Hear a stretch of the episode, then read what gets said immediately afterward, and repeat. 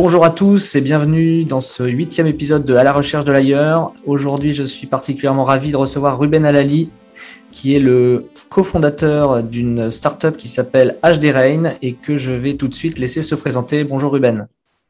Bonjour, euh, bonjour Antonin. Merci beaucoup pour cette, euh, pour cette invitation. Euh, donc oui, je suis cofondateur de la startup HD Rain. J'ai 30 ans, j'ai un parcours qui est très finalement académique, qui est assez long, avec une école d'ingénieur et ensuite un, doctorat en météorologie. Euh, je suis passé par Météo France pour, euh, pour travailler donc, euh, dans la fonction publique et je suis parti de l'établissement en disponibilité pour création d'entreprise en 2018. Ça fait trois ans. Trois ans et demi, on a décidé d'aller fonder une entreprise qui s'appelle HDRN, qui est une start-up. On est actuel, on est, on a commencé l'aventure à deux. On est huit maintenant et on est présent dans plusieurs pays dans le monde. Et ce qu'on fait, c'est qu'on fait de la mesure et euh, de la prévision météo à très haute définition en utilisant une nouvelle technologie. Euh, donc on, a euh, développé finalement du, concept qui était une idée au début, ensuite des, travaux de recherche et, maintenant un produit, une équipe opérationnelle et des clients et une solution qui, qui existe dans, dans quatre pays dans le monde. Alors, on aura l'occasion de revenir en effet sur les use cases et le, momentum qui, euh, malheureusement, euh, j'imagine, est assez propice à, en tout cas, faire le, buzz autour de, ton entreprise. Euh, avant cela, petite question, puisque les, clichés ont la vie dure, on imagine finalement assez mal un fonctionnaire devenir créateur d'entreprise. Qu'est-ce qui a déclenché cette envie? Alors, je pense qu'il y avait une envie hein, de, faire quelque chose depuis, depuis longtemps. Euh, il y a eu plusieurs choses. Il y a eu le, le, parcours un petit peu où, où en école d'ingénieur, j'avais déjà touché à, des thématiques qui étaient autour de la création d'entreprise avec euh, mon frère et ma sœur qui avaient monté donc euh, une, une petite entreprise. Voilà, c'était une première expérience. Une entreprise dans quel domaine?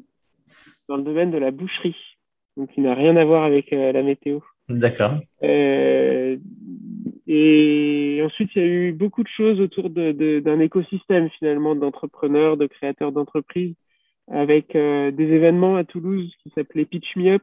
On a organisé avec un ami des événements qui, consistaient à inviter des entrepreneurs à monter sur scène et à, présenter, à pitcher les idées pour s'entraîner pour les moments importants, les moments où on est face à un, investisseur, un banquier, euh, un client. On, trouvait qu'on n'était jamais assez bien préparé et du coup euh, on avait cet événement euh, qui permettait justement à des gens de monter sur scène et puis de se lancer une première fois ou de s'entraîner et qui avaient déjà monté des projets. Donc ça ça titille de voir euh, euh, donc on était sur une fréquence à peu près une fois par mois. Tous les mois des gens qui montaient qui exposaient justement de la création d'entreprise. Donc ça, ça, ça donne envie. Et après la dernière chose a été de, de, de, participer au salon Viva Technologie, qui a été un peu un, pointillé année après année. On, on avait, euh, euh, on a eu envie à la première édition euh, de Viva Technologie à Paris de, de créer une start-up avec mon associé, avec François. Et euh, ensuite, euh, année après année, on est retourné sur le salon et à chaque fois un petit peu plus grand, un petit peu plus abouti. Donc l'année suivante avec l'équipe des cofondateurs au complet, euh, l'année d'après avec un premier salarié, l'année d'encore après avec euh, des pitchs sur scène pour des grands groupes, pour des clients, pour des, des investisseurs. Et donc c'est vrai que voilà, ça a été un événement qui a aussi participé à la création euh, et à l'envie d'aller d'aller créer ça. Et le, le déclencheur, euh, on a un petit peu discuté euh, il, y a, il y a quelques temps.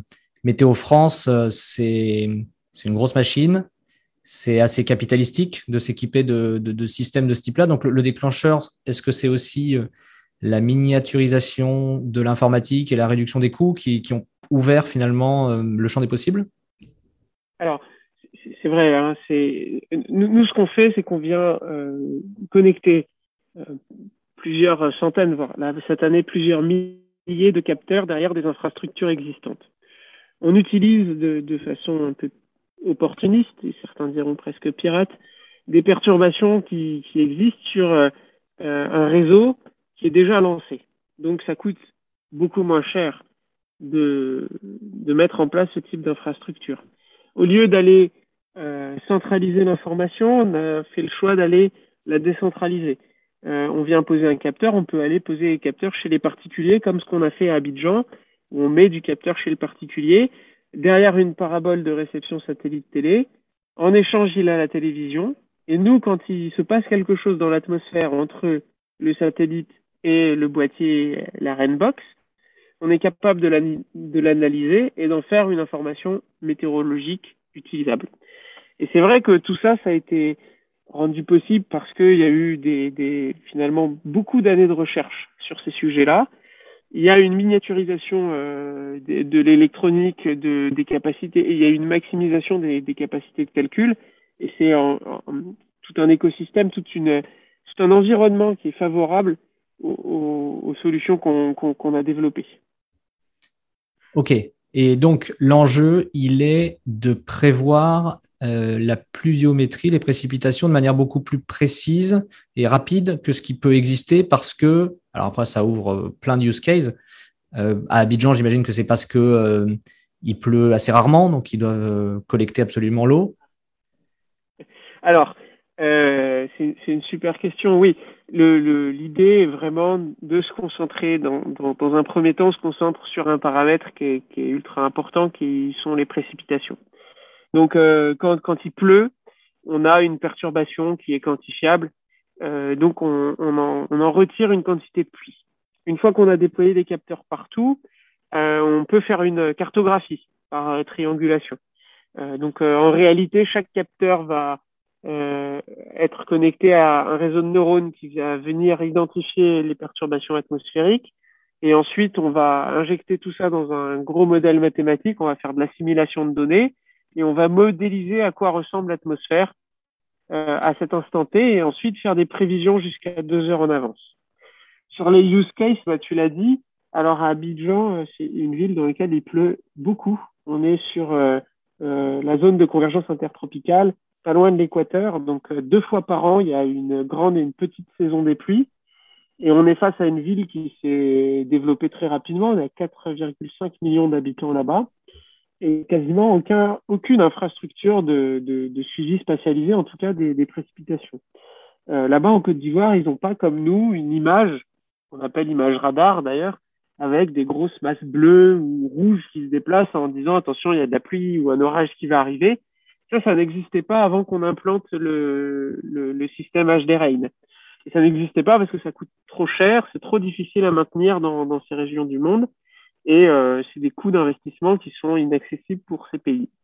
Et là, depuis 2021, depuis le début de l'année, on a déployé 140 capteurs là-bas et ça leur sert à alerter les gens avant la survenue d'inondations éclairs.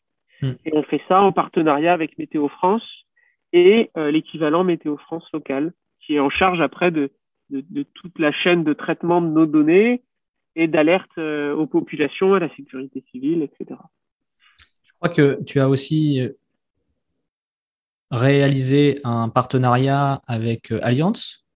Ça, c'est une petite évolution dans le business model pour être euh, partenaire finalement des assureurs. Alors, c'est une déclinaison, on va dire.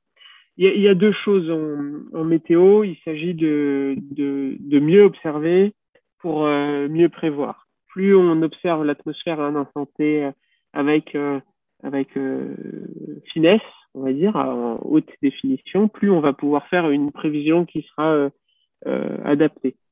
Donc, le, travail qu'on réalise avec, Alliance, il est de, donner une information et de leur collecter une donnée qui leur serve pour, pour plusieurs raisons. Il y a une partie qui est de l'alerte, envoyée très rapidement à des gens qui sont dans un par exemple, surtout sur de, des clients professionnels qui ont, une activité économique dans une zone qui va être touchée dans les deux heures par des très fortes pluies, euh, l'assureur veut pouvoir au moins éviter, puisque là, les, les dégâts, euh, éviter un maximum, disons, de dégâts sur des choses qui sont présentes sur le territoire qui va être touché. Donc là, c'est quelque chose qui répond bien aux valeurs et, à la mission qu'on s'est fixée chez nous.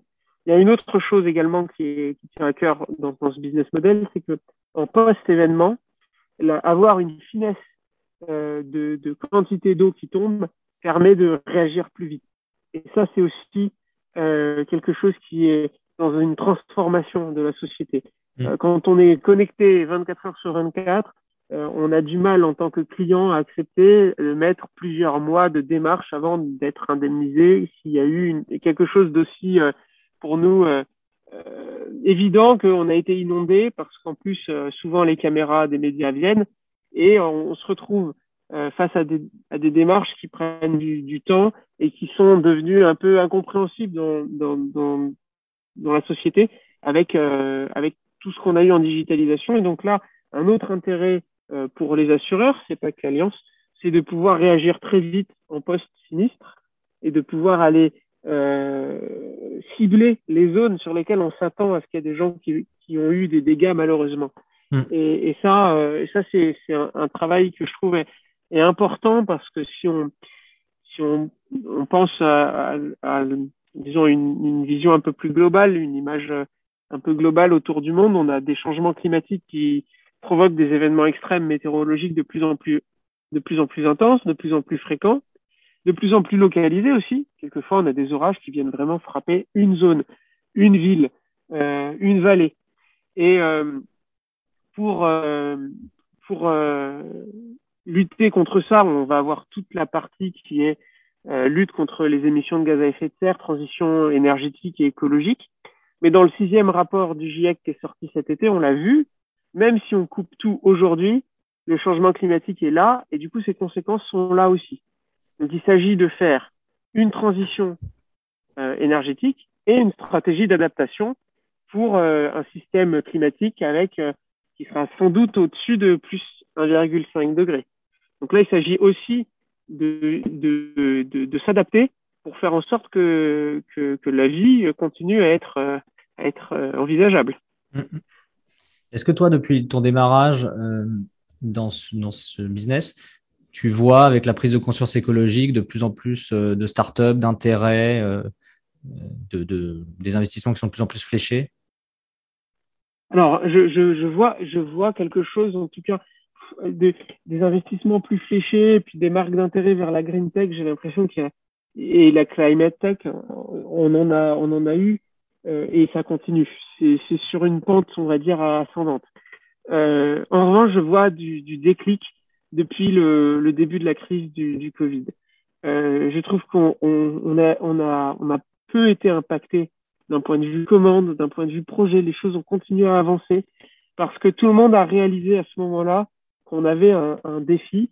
Et, et j'ai vraiment eu ce sentiment que depuis l'année dernière, on a eu une prise de conscience. On parlait monde d'avant, monde d'après, ça a un peu disparu malheureusement, mais il y avait quelque chose qui était profond au sein de la société, euh, partout dans le monde. Tout le monde s'est retrouvé enfermé chez soi, et, la seule chose qu'on regardait finalement, c'était à travers euh, les fenêtres euh, de, chaque personne. On regardait l'extérieur, on regardait finalement le, la météo et puis le, climat, et ça, fait réfléchir euh, c'est quelque chose qu'on peut pas faire quand on est dans une vie à, à 100 000 à l'heure, à faire plein de déplacements et tout. Je pense a beaucoup de gens qui se sont réintéressés à ces thématiques et surtout qui ont perçu l'importance de ces thématiques pendant les, les épisodes de confinement qu'on a connus. Est-ce que toi, on peut dire que la météo, c'était une passion? Je crois que c'est un sujet qui te fascine ou qui t'intéresse depuis très longtemps. Oui, j'ai. Ouais, Et pourquoi d'ailleurs? Question subsidiaire c'est une super bonne question. Pourquoi? Je sais même pas. Je sais pas forcément. Je sais pas forcément y répondre. Euh, mais, mais ce qui est sûr, c'est que depuis tout petit, je sais que euh, même euh, au, au, CP, on m'a changé de place parce que je passais plus de temps à regarder le ciel qu'à regarder le tableau. Euh, donc, euh, on ne me laissait pas près de la fenêtre. Euh, je sais que depuis les tempêtes de 99, ça a été un déclic pour moi. J'ai toujours eu au moins un thermomètre hygromètre depuis longtemps, depuis je dirais au moins mes 8 ans. En 99, euh, euh, je me suis mis à noter la météo euh, à Bonneuil chez mes parents. Tous les jours pendant quasiment dix ans jusqu'à ce que je parte de la maison. Je notais tous les jours minimum, maximum, le temps qu'il a fait, euh, est-ce qu'il a plu, combien il a plu, est-ce qu'il y a eu du vent, dans quelle direction, etc. C'est vraiment devenu une, euh, une passion au fur et à mesure parce que le sujet était euh, à la fois poétique, le ciel, les nuages, les phénomènes météorologiques, c'est très beau, je trouve ça très poétique, très ancré aussi dans le réel parce qu'en fonction de la quantité d'eau qui tombe, bah, ça détermine qui va pousser dans, dans, un jardin, dans un champ, euh, dans, dans, une région du monde. Et euh, j'ai trouvé aussi qu'on on était face à ensuite, euh, avec le temps, des connaissances scientifiques, une, une discipline scientifique qui était euh, très jeune, avec des, des, des, de la recherche et puis des, des vrais moyens, disons, d'observation et de compréhension qui date de post-seconde guerre mondiale et de l'ère des satellites. Et donc, pour moi, c'était aussi, après, ensuite, quand j'ai eu 15-16 ans, que je me demandais qu'est-ce que j'allais faire comme étude après, et que les, les, matières scientifiques me plaisaient beaucoup, je me disais que on était quand même dans un domaine où il y avait énormément de choses à faire scientifiquement parlant et que je pouvais apporter une contribution. Tes parents, euh, que faisaient-ils comme travail, sans indiscrétion? Euh, ma mère était professeure des écoles et mon père, il est chez IBM, euh, donc du coup plutôt dans un rôle de manager. Euh, mais avant, il, faisait de la recherche, puisqu'il a fait une thèse. Euh, et d'ailleurs, on s'est rendu compte le jour de ma soutenance de thèse que le laboratoire dans lequel il a fait sa thèse s'était regroupé avec un second laboratoire pour donner naissance au laboratoire dans lequel j'ai fait ma thèse. Ah oui, si c'est pas le karma, ça. exactement, c'était tracé. Et donc, du coup, oui, voilà, mon papa a un profil aussi euh, scientifique, euh, docteur en physique, puis moi, j'ai enchaîné avec un doctorat en, météorologie. Question un peu euh, tarte à la crème, parce que j'imagine qu'on te la pose en permanence. mais, mais, je vais la poser quand même parce que c'est vrai que c'est un, un sujet, comme tu le dis, qui, qui est en train de prendre de l'ampleur et, et, on ne peut plus être dans le déni. comment toi tu juges le, le monde politique et, la société civile dans le positionnement qu'ils peuvent avoir face à, ce défi-là Est-ce qu'on est à la hauteur? Non. Non. Et on, étrangement, étrangement, on, ne l'est pas, on ne l'est pas assez. Je, je pensais quand, quand on a eu la COP 21 à Paris, y qu'il y avait suffisamment de, de, choses qui avaient été assimilées par euh, la société et les dirigeants et les décideurs pour qu'on parte dans la bonne direction. Et bah, malheureusement, il y a eu une série d'élections euh, qui a fait qu'il y a eu des pays qui ont un peu claqué la porte de l'accord qui avait été décidé et qui le rendait euh, bancal, clopinant, on va dire. Et je vois euh, en revanche des choses qui sont très positives. Je vois de plus en plus de gens qui essayent de, de, de montrer comment est-ce qu'on on, fait la transition énergétique, écologique, euh, sans pour autant euh, couper le, les, le progrès qu'on a réussi à structurer dans nos sociétés. Et ça, je pense que c'est important à dire parce que il y a il y a toute une série de discours, et je crois qu'il y en a 12 qui ont été listés par des travaux universitaires, 12 discours de, euh, pour euh, euh, empêcher le changement, en tout cas sur la partie euh, lutte contre les changements climatiques. Euh, donc empêcher tout changement sociétaux pour voilà 12, 12 postures et toutes ont été un peu déconstruites en apportant un peu les, les réponses face à ces discours de par exemple c'est trop tard non, on l'a vu, c'est pas trop tard. Au contraire, c'est le bon moment pour le faire. D'autres personnes qui disent ça nous renvoie à l'âge de pierre. Non, c'est pas le cas. Enfin, voilà, il y a à chaque fois toute une série d'arguments, euh, beaucoup plus de, disons, de discours cohérents et de connaissances qui arrivent et qui arrivent à, à pénétrer toujours un peu plus loin dans la société. Et moi, qui me, qui me donne espoir sur le fait qu'on qu'on va y arriver. On est face à 30 ans devant nous, là, il y a trois décennies charnières sur lesquelles on doit réussir à arriver à la neutralité puis au zéro carbone. Et je, suis très optimiste sur le fait qu'on va réussir à, aller dans la bonne direction dans, les années qui arrivent. Et ces personas que tu évoques là, avec les discours et les arguments qui contre ces, ces, ces discours, ça a été formalisé dans un support, c'est disponible quelque part? Que c'est très intéressant. Alors là, là ce, dont j'ai parlé, je pensais au travail qui a été fait par Bon Pote, euh, que je suis depuis, depuis pas mal de temps maintenant.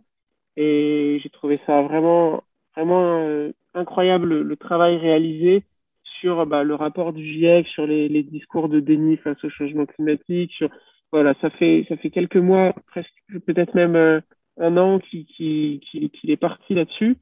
Et, et, ça, c'est quelque chose que je suis vraiment beaucoup. Ensuite, bah, il y, a, y a beaucoup de gens aussi sur euh, plutôt de la sphère, on va dire, euh, euh climat climatologue. Et là, euh, c'est des gens que je connais, puisque c'est des anciens collègues de travail, des gens que j'ai pu côtoyer chez Météo France. Et on a Valérie Masson-Dalmec, on a du, du... Enfin, vraiment, j'ai des, des, des, gens qui ont été dans mon, dans mon entourage professionnel proche quand j'étais dans le monde de la recherche, puis à l'observation chez Météo France, et que je continue à suivre. Et je trouve que c'est un travail qui, à mon avis, doit être euh, épuisant. Je sais pas, ils tiennent psychologiquement et moralement, euh, mais c'est dur de, de, faire passer le message avec suffisamment de force, surtout quand il, y a, il peut y avoir autant de résistance de, ou de, de difficultés à faire entendre le message. Hmm. Après, euh, à titre personnel, lancer un rapport euh, le 10 août en mettant des graphiques euh, compliqués, hmm vers les gens qui sont en vacances et qui finalement ont envie de penser à, à plein d'autres choses que les problèmes qui les attendent au tournant, sachant qu'on sort d'un an et demi, enfin qu'on est dans un an et demi de pandémie maintenant. Euh, stratégiquement, marketing, d'un point de vue marketing, c'est plus difficile. Et je dirais que c'est quelque chose, c'est quelque chose qui, que, que j'avais pas forcément avant quand j'avais qu'une partie scientifique, on va dire. Euh, je pense que c'est quelque chose qui est dénigré par le monde scientifique. Euh, marketing caca. Ouais. Hmm. Alors que j'ai le sentiment que si on veut réussir à, à, à, faire vraiment, vraiment, là pour le coup, si on veut réussir à relever les défis du, du siècle, qui sont ceux autour du, du, changement climatique, on a absolument besoin aussi de ça. Et, et pour moi, le rapport du GIEC, exactement. Et le rapport du GIEC, il devrait sortir avec une keynote euh, en utilisant les compétences des marketeurs de, de, de Tesla, de, de SpaceX, d'Apple, euh, de, de, mm. de, Samsung, et de faire un événement qui est suivi par du coup des millions de gens avec des trucs ultra simples et pas euh, des graphiques où il faut un, un master ou un doctorat euh, pour les comprendre. C'est pas la bonne méthode, selon moi. Je, suis d'accord avec toi. En ce moment, je suis en train de regarder la série The Loudest Voice avec Russell Crowe et qui retrace la création de Fox News. Et c'est une série qui est admirablement construite et euh, la performance d'acteur de Russell Crowe est formidable.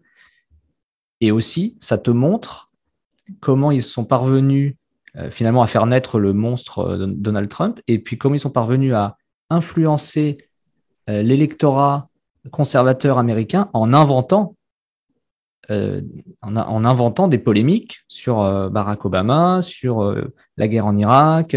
Et donc, les opposants au, au, on va dire, au rationnel, à ceux qui croient en la science, en le progrès, eux utilisent ces armes-là. Donc, donc, en effet, pour les combattre, il faut, il faut user des, des mêmes, des mêmes apparats, des mêmes armes. Exactement. Et je, vais me noter pour, euh, pour la partie euh, perso de regarder cette série. Elle m'a donné envie. Ah, elle est top. Regardez ça. Du coup, j'allais te demander qu'est-ce qui te fait te lever le matin, mais il me semble que tu y as assez bien répondu. Finalement, c'est cet bah, espoir. oui, et puis la conviction de faire quelque chose avec une contribution qui est petite. Hein, c'est une petite brique, mais je donne des moyens d'observation euh, à des gens qui n'en ont pas ou qui n'en ont pas assez ou pas assez précis pour justement euh, être prêt le jour où il y a des trompes d'eau comme ce qu'il y a eu hier à New York ou, ou ailleurs dans le monde. Euh, L'autre chose qui me fait lever le matin, c'est euh, mon équipe qui est juste au top. Là, j'arrive à, à réunir autour de moi et on a réussi avec euh, François Edominda, mes cofondateurs, à, réunir une équipe qui me rend très fier et qui fait un boulot incroyable. En fait, je, on ne serait pas à ce moment-là euh, de la vie de l'entreprise à ce niveau qu'on a atteint si on n'avait pas eu toutes ces personnes qui, ont, qui donnent en fait beaucoup euh, par conviction, par adhésion, par, euh, par envie. Et, et ça, c'est très agréable. Euh, du collectif humain, euh, des personnes alignées, en plus dans une période, euh, disons, où c'était plus difficile.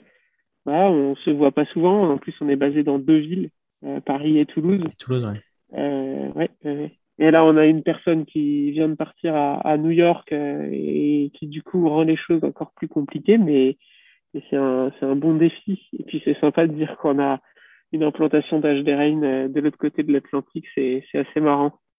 C'est assez marrant et, et, difficile à réaliser. Et elle est arrivée en même temps que les inondations là-bas, mais c'est pas, c'est pas lié. simple, simple coïncidence. Exactement. Alors déjà bravo parce que quand on s'était vu, vous étiez trois. C'était en 2019. Euh, donc c'est un super, euh, un super développement.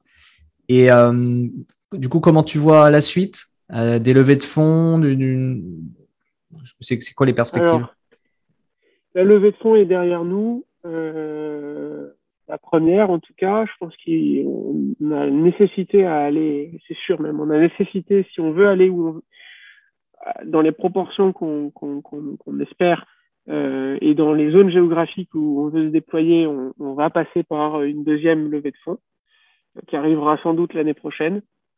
Euh, là, les, grosses perspectives de la société, c'est on a un réseau qui est déployé en Côte d'Ivoire.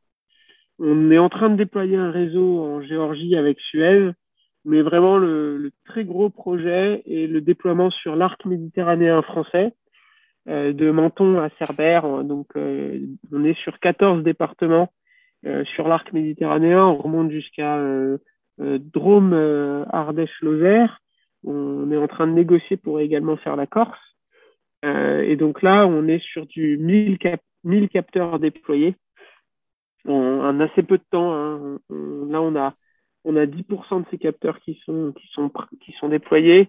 On monte très très rapidement euh, avant la période un peu cruciale automnale des épisodes euh, méditerranéens à une bonne quantité de capteurs euh, déployés sur cette zone qui est cruciale, hein, celle qui se fait frapper le plus durement euh, par les événements météorologiques extrêmes.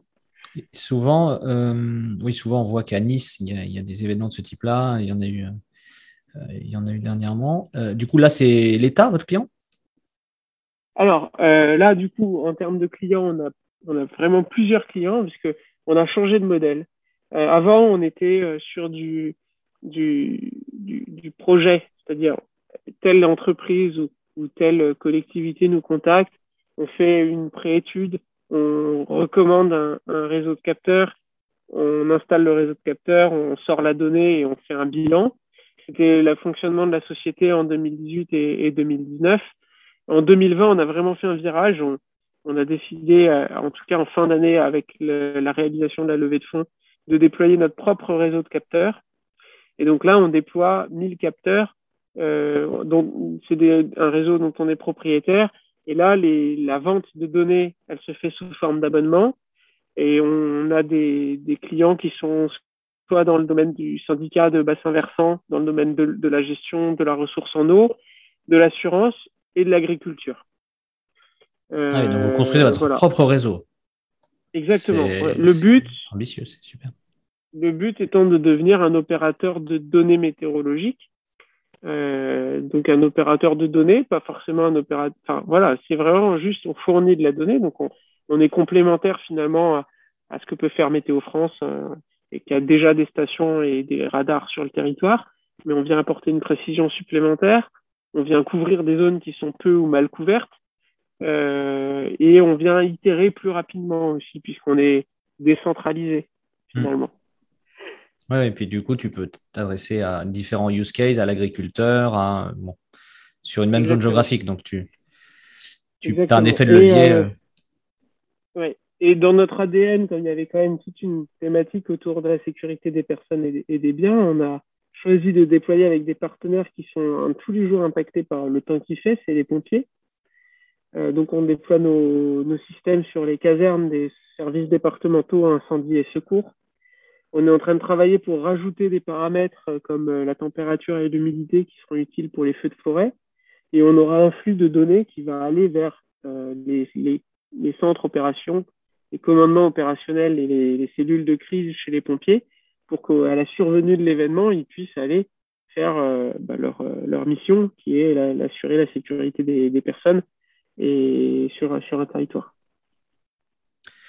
en plus de ces occupations qui doivent te prendre un certain temps, euh, j'imagine ou j'espère que tu, lis. Enfin, je dis ça parce que j'adore lire. Euh, et, si c'est le cas, est-ce qu'il y a des livres qui t'ont marqué? Bah, Je vais connecter avec le, boulot. Il y a là des livres très récents qui m'ont marqué et que je conseille à toutes les personnes qui ont envie de monter une entreprise ou qui sont en train de monter une entreprise. Il y a Pitch Anything euh, qui est un, bouquin qui, qui m'a un peu changé toute la façon dont j'avais d'approcher un, un, pitch où on explique que finalement les gens quand ils t'écoutent ils, ils font intéresser le, le, le, cerveau reptilien presque au début euh, voilà. Hmm. le, le, cerveau du crocodile euh, qui va évacuer très rapidement si est-ce que c'est intéressant ou non est-ce que ça fait peur oui non tac et puis et puis décider si t'écoutes ou pas. Ça ça m'a beaucoup beaucoup aidé. Ça m'a permis de vraiment euh, construire une une, une, façon de communiquer qui était complètement différente de, de celle dont j'avais l'habitude euh, en tant que scientifique. Euh, et le deuxième, c'est euh, Woo, qui est la méthode pour le recrutement, puisque ça, ça m'a quand même pas mal équipé, occupé, et ça m'a donné justement pas mal de, de briques pour construire une méthode qui, qui, avait du sens et éviter de me tromper sur quelque chose qui est très difficile à faire, qui est de loin la tâche qui m'a ah, c'est plus difficile depuis le début de l'année. Ça et le management. Voilà, c'est ça, exactement.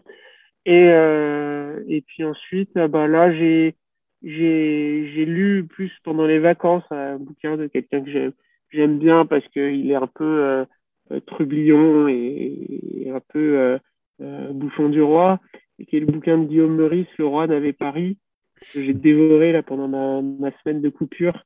Euh, mais qui était plus une lecture un peu ré récréative et, et, et puis une lecture d'été. Mais euh, voilà, ça m'a fait bien rire. On revenait sur un épisode historique. Puis j'aime bien ce, ce type de, de, choses qui peuvent se transposer aussi dans, à notre époque. Voilà, puis un peu de légèreté au milieu ouais. de, de ce, cette responsabilité, c'est pas mal de temps en temps. autre question, alors, non pas que j'en sois un, promoteur particulier, euh, et d'ailleurs, je ne suis pas l'auteur de cette euh, question, hein, puisque c'est euh, dans Bouillon de culture que Bernard Pivot euh, la posait. Cette question, c'est quelle est ta drogue préférée? Le chocolat. Et la, la, réponse, franchement, j'ai même, enfin, je, elle est directe, elle est, elle est immédiate. voilà, on a, on a travaillé en Côte d'Ivoire, j'ai ramené du chocolat cru. Euh, on travaille avec un groupe qui fait du négoce de, de cacao et de matières premières tropicales qui s'appelle Touton, qui est très peu connu. Euh, donc on a mis des, des, capteurs dans des plantations de, de, cacao. On récupère la pluie qui tombe là-bas depuis presque un an maintenant. Euh, et puis il y a des applications. En plus, la météo impacte beaucoup sur la, la fabrication du chocolat. C'est un truc qui m'a toujours, euh, ça m'a scié. Hein. C'est ces arbres qui produisent des, des, enfin, pour, passer de, du fruit euh, des cabosses à, la pâte, au chocolat qu'on mange et tout, plus euh, le fait qu'il y ait une partie qui soit très euh, industrielle, bas de gamme entre guillemets, même si c'est pas avec de la production qui va vers des barres chocolatées un peu, où on s'en fout de savoir si c'était de qualité ou pas, à euh, des restaurateurs et des, des, chocolatiers qui font des grands crus avec des trucs qui protègent, ils réfléchissent à comment est-ce qu'ils vont faire pousser les arbres dessus pour avoir de l'ombre, puisque c'est une culture qui nécessite de l'ombre, mais il faut pas qu'il y ait trop de feuilles non plus, parce que la pluie, elle doit arriver jusqu'au truc, et qui vont suivre leur, euh, leur plantation pendant des dizaines d'années avant de sortir la tablette euh, dont, dont, dont, ils rêvaient. C'est 10 ans L'écart entre... Oh, oui, oui, mais, mais des, fois, des fois plus. Hein, des fois plus. Ah oui. C'est du temps long. Ah oui, c'est presque comme des vignobles ou... C'est ça, ouais. Et, euh, et c'est passionnant. Et quand on arrive à percevoir un peu les, les différences de goût, d'amertume, de, de, de, pourcentage, d'origine, de, de, de, torréfaction ou d'absence de torréfaction et tout. Franchement, c'est voilà, c'est ma drogue favorite. J'ai toujours une tablette de chocolat pas loin. J'aime bien cette euh, capacité de, de, travestir sa gourmandise en quelque chose de beaucoup plus euh, profond comme ça. C'est voilà, tu t'es bien approprié les codes du marketing en, tous les cas. Euh, mais c'est vrai que le chocolat c'est tellement bon. Est-ce que alors j'imagine que évoluant tous les jours à Station F où il y a un certain nombre de personnes cortiquées et admirables, tu as dû recevoir un certain nombre de conseils. Est-ce qu'il y en a quelques-uns qui t'ont marqué? Oui, hein. Un par, euh, par quelqu'un qui a été notre mentor au tout début et bon, qui s'est un peu éloigné, mais que j'espère qu'il reviendra. C'était Michel Assouline, euh, l'ancien directeur commercial de Météo France, qui avait dit euh, d'utiliser les mots qui buzzent, mm. ne pas être timide par rapport à ça et euh, de pas hésiter. Et je me souviendrai toujours, c'était c'est filmé, ça existe, on peut le retrouver en vidéo. donc et c'était pas joué en plus, c'est sorti du cœur de sa part. Euh, il avait peut-être aller. Il savait qu'il y avait la caméra, donc il a peut-être mis un peu plus de jeu d'acteur, mais il a dit, euh, voilà, il faut pas avoir peur euh, de, des mots. Vous utilisez un truc à la pointe de la technologie, il y a de l'intelligence artificielle. Vous faites quelque chose avec, des coûts qui sont ridiculement bas par rapport à ce qui existe sur le marché. Vous avez révolutionné au moins cette mesure de précipitation. Il faut, faut être en capacité de faire passer le message et de le mettre en avant pour, euh, bah, pour faire connaître la solution, la vendre. Et voilà, c'était vraiment le meilleur conseil, c'était d'arrêter d'être trop humble par rapport à ça. Rester humble parce que c'est de la météo, mais en tout cas, quand il y a un mot qui buzz et quand il y a quelque chose où il n'y a pas un bullshit derrière ce mot qui buzz, bah, le, le, pousser, le, le S'engager, quoi, finalement. Euh, euh, s'engager pleinement et, et, et, pas hésiter à pousser. Euh, euh, qui, qui t'a choqué, enfin en tous les cas pour euh, justement atteindre ton audience, parce que comme tu l'évoquais, euh, il faut avoir le fameux hook hein, pour attraper l'attention, sinon tu, tu, peux avoir le meilleur produit du monde, ça ne peut pas fonctionner. Exactement. Alors tu, tu as grandi donc en région parisienne à Bonneuil, si j'ai bien compris.